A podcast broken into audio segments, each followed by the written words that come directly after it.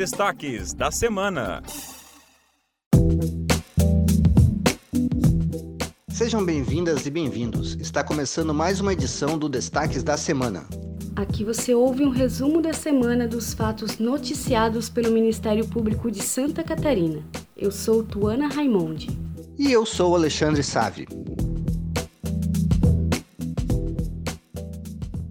Ministério Público de Santa Catarina obteve o bloqueio de um milhão e meio de reais do prefeito Rudy Miguel Sander, do município de São Carlos, em ação por suposto ato de improbidade administrativa. O que motivou o ajuizamento da ação com o pedido de bloqueio de bens pela Promotoria de Justiça de São Carlos foi o descumprimento de um acordo judicial firmado há mais de dois anos com o MP catarinense. O acordo era para garantir a acessibilidade nos prédios públicos do município. Além da suposta omissão, o MP destaca que o prefeito assinou dois decretos de parcelamento de solo urbano sem garantia de acessibilidade dos empreendimentos. Sander ainda deixou de responder a 51 pedidos de informação sobre o assunto feitos pelo Ministério Público. O bloqueio de bens foi pedido para garantir o pagamento de uma possível multa de até 100 vezes a remuneração mensal do cargo público, que pode ser aplicada se o prefeito for condenado. A decisão liminar é passível de recurso. MP catarinense obteve uma medida liminar para obrigar o Estado de Santa Catarina e o município de Balneário Camboriú a garantirem a prestação do serviço público de hemodiálise aos pacientes renais crônicos da região da Foz do Itajaí. A ação foi ajuizada pela Sexta Promotoria de Justiça da comarca de Balneário Camboriú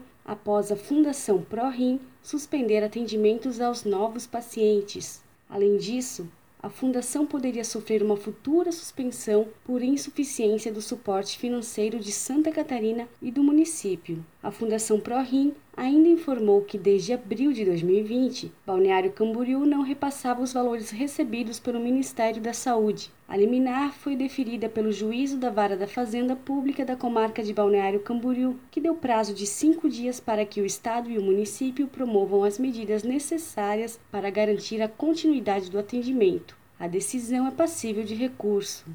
O Ministério Público de Santa Catarina obteve a condenação de dois homens pelo latrocínio e ocultação de cadáver de um taxista na cidade de Uruçanga. O crime aconteceu em janeiro de 2020. André dos Santos foi condenado a 27 anos e 10 meses, e Gutierre Pavan foi condenado a 31 anos e 4 meses de prisão. Os dois deverão cumprir suas penas em regime inicial fechado. A ação penal foi ajuizada pela segunda Promotoria de Justiça da comarca de Uruçanga, que relata que os réus decidiram assaltar o taxista Joãozinho Beluco com o objetivo de usar o dinheiro para comprar drogas. Eles chamaram o taxista e, no meio de uma suposta corrida, anunciaram o um assalto. Depois de roubar alguns pertences, levaram a vítima para um local isolado, onde André asfixiou o taxista e matou-o. Em seguida, os dois esconderam o corpo no mato. Presos durante todo o curso do processo, os réus tiveram negado o direito de apelar em liberdade. A decisão é passível de recurso.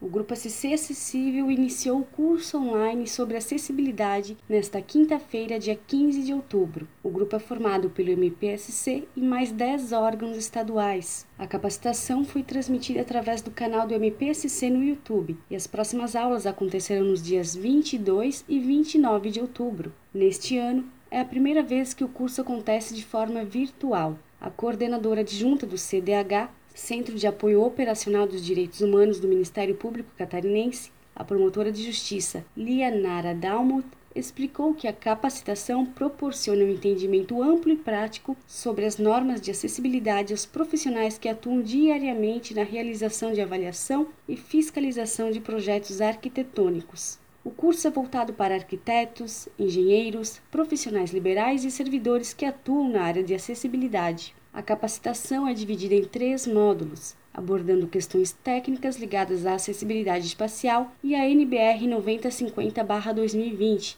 norma que estabelece os parâmetros para a garantia da acessibilidade em edificações, mobiliários, espaços e equipamentos públicos. O portal de transparência do Ministério Público de Santa Catarina obteve índice máximo na avaliação realizada pelo Conselho Nacional do Ministério Público, CNMP, conhecida como Transparentrômetro. O Transparentômetro analisa semestralmente os portais de transparência de todos os ramos do Ministério Público brasileiro.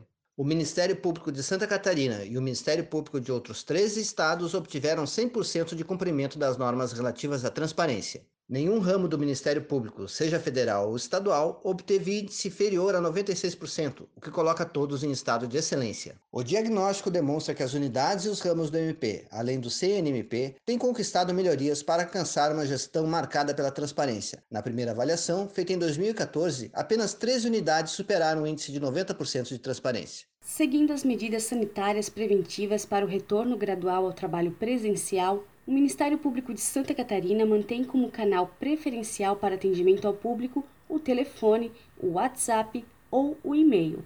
Nos canais eletrônicos é possível ao cidadão, inclusive, agendar os atendimentos presenciais, caso necessário, bem como marcar atendimento por videoconferência. No site do MPSC é possível obter todos os meios de comunicação com as promotorias de justiça do Estado. A medida é para garantir a segurança sanitária de cidadãos e integrantes do MPSC frente à pandemia de Covid-19. E esse foi o Destaques da Semana, podcast do Ministério Público de Santa Catarina. Fique por dentro das principais notícias, assine e compartilhe nas suas redes sociais. O programa foi feito pela Coordenadoria de Comunicação Social do Ministério Público de Santa Catarina. Até semana que vem e bom final de semana.